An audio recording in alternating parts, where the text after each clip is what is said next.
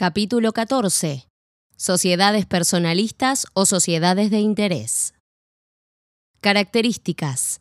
Según el Dr. Nissen, las sociedades de personas o sociedades de interés son aquellas en las cuales predominan las características personales de los socios por sobre el capital que aportan.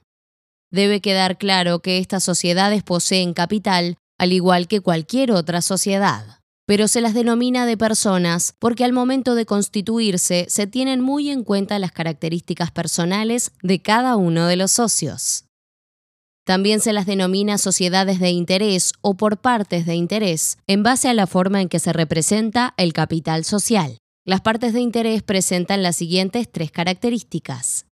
Son fracciones alícuotas, es decir, que entre todas forman la totalidad del capital social no son necesariamente iguales. Son de transmisibilidad restringida, es decir, que solo pueden transferirse con el consentimiento unánime de todos los socios, salvo pacto en contrario.